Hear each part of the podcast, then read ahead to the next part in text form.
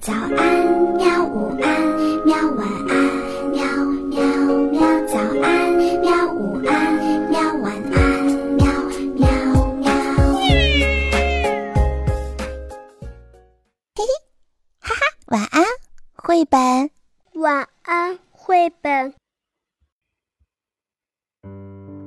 小朋友们，晚上好！今天我们要讲的是楼上的外婆和。楼下的外婆，作者汤米·迪波拉。献给我的家族成员，尤其是那些记得奥诺拉、奥罗克、默克和爱丽丝·默克、唐尼。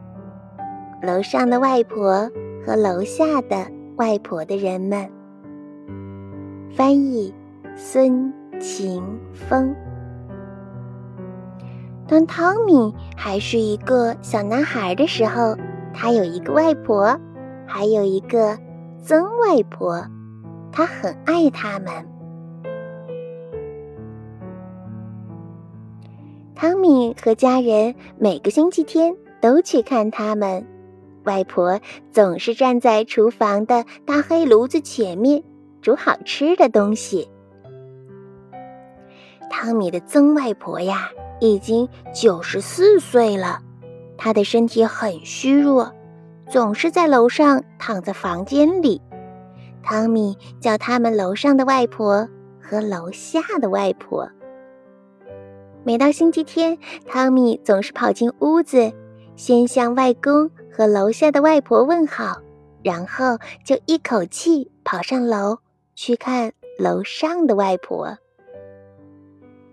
楼上的外婆总是会这么说：“来，自己拿糖吃。”每次汤米打开衣柜的针线盒，里头呀总是会有薄荷糖。有一次，楼下的外婆走进来，扶着楼上的外婆坐到椅子上，还用毛巾绑好，免得她跌下来。汤米问。为什么楼上的外婆会跌下来呀？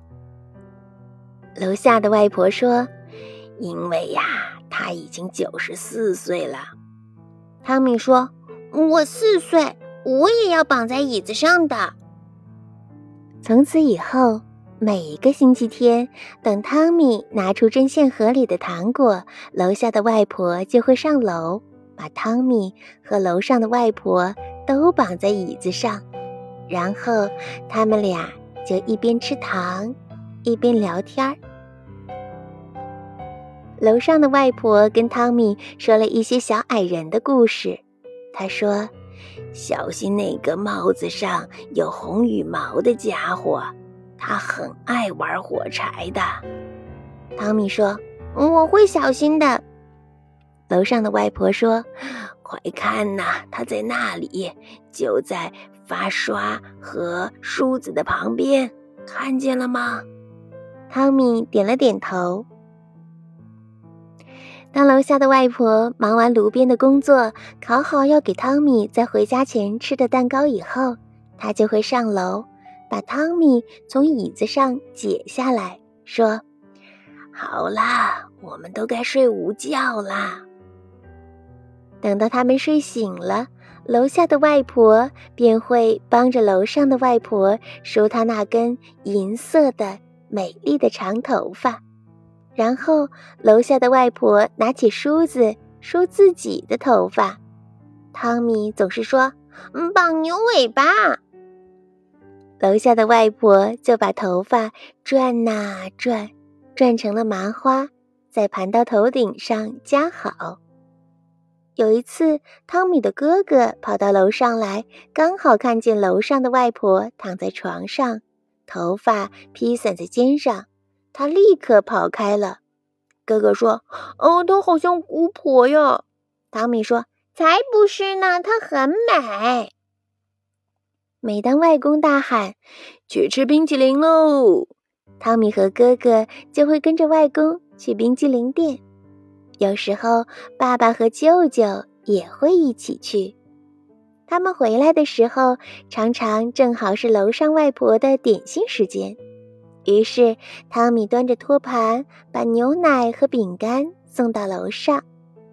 有一次，爸爸帮全家人拍家庭录像，拍到楼上的外婆和楼下的外婆时，汤米就站在他们两个人的中间。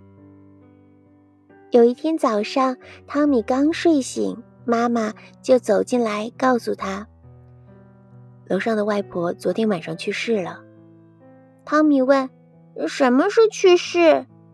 妈妈回答：“就是他再也不能跟我们在一起了。”虽然那天并不是星期天，他们也去了外公外婆家。汤米还没向大家问好，就急忙三步并作两步的跑上楼，跑进楼上外婆的房间。床上是空空的。汤米哭了起来。他问妈妈：“楼上的外婆永远都不会回来了吗？”妈妈温柔地说：“不会了。不过，每当你想起她，她便会回到你的记忆里的。”从那天起，汤米就是只叫楼下的外婆“外婆”了。几天以后，有一个晚上，汤米醒来，看着窗外的星星。忽然，有一颗星星从空中滑落，他跳下床，跑到爸爸妈妈的房间。汤米说：“我刚刚看到一颗星星掉下来了。”妈妈说：“那也许是楼上外婆给你的亲吻呢。”很多年过去了，汤米长大了，楼下的外婆也老了，总是躺在床上。就像以前楼上的外婆那样。后来，她也去世了。有天晚上，汤米从卧室窗口望出去，正好看见有一颗星星快速的从天空滑落。嗯，他们俩现在都是外上的外婆了。汤米的心里这么想着。是啊，他们两个现在。都是楼上的外婆了。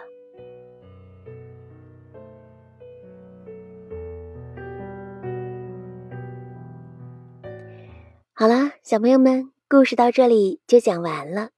这是一个真实的故事。上天赋予我们最好的礼物，就是有机会让我们认识到奶奶、外公、外婆和曾外婆。作者呢是一位拥有着爱尔兰血统、一半意大利血统的人。他的小时候，爱尔兰籍的亲戚就住在他家的附近，所以呢，每个星期都能够见面。那一年是他的四岁，他跟楼上的外婆一起动过了很多美好的时光。所以呀，珍惜现在和你在一起的人吧。好啦，今天故事就到这里吧。晚安。好吧，晚安，绘本。可是我还想看看星星。害羞害羞。